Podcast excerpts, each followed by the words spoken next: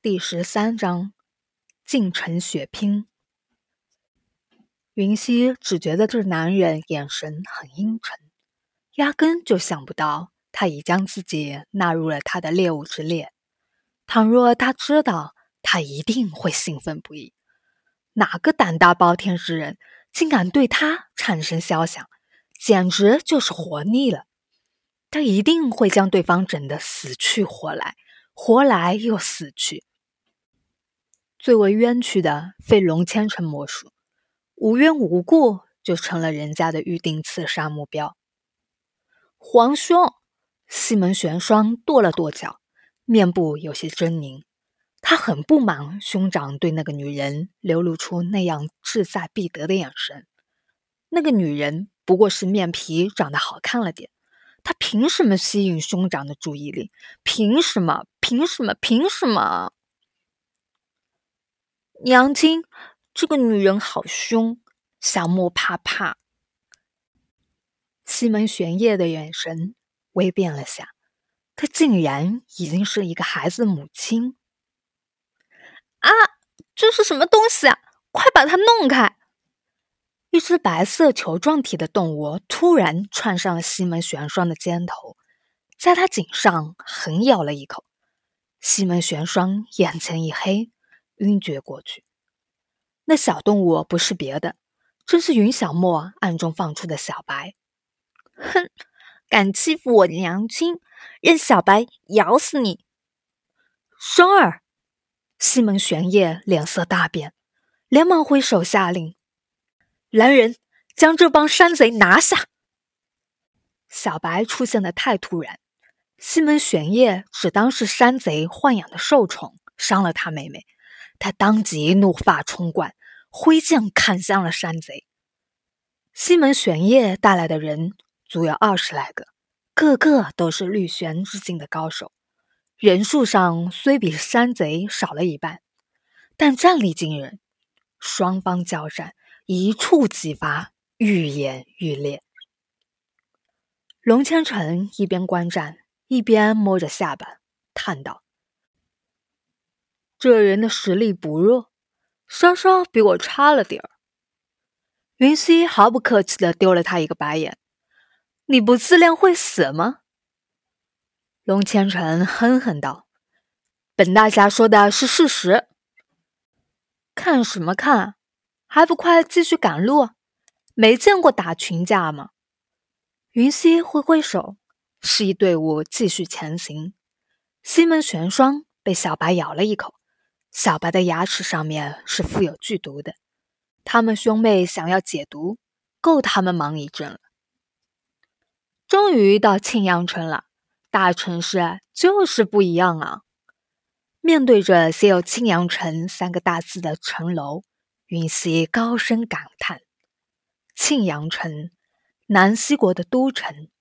云溪曾经生活了十五年的地方，对于他来说陌生。”而熟悉，小莫，咱们先在城里血拼一天，再回云家。好啊，好啊。荣博莫名其妙的听着母子俩的对话，很是不解。血拼？你娘要跟人打架吗？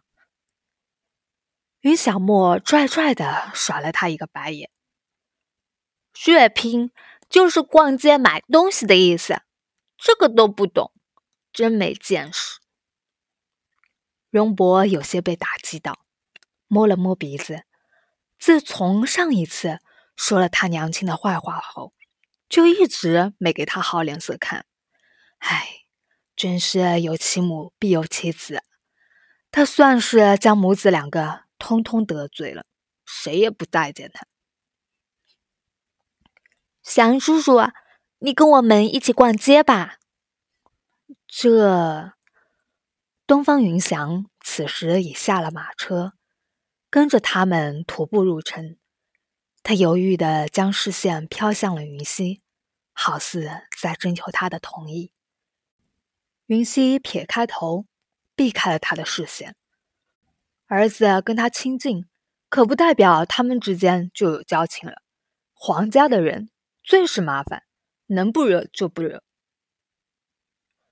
你说过要做小莫的靠山的。云小莫可怜兮兮的看着他，让东方云翔心中一软，便点头答应了。好吧，那小莫跟你娘亲一会儿看中了什么喜欢的东西，尽管买，祥叔叔替你们付账。城南的成衣店，云溪一行人高调的挤入店内，立即就将其他的客人给吓跑了，成了他们的专场。掌柜看这帮人五大三粗、浓眉大眼的，不好惹，也就不敢说什么，殷勤的为他们服务着。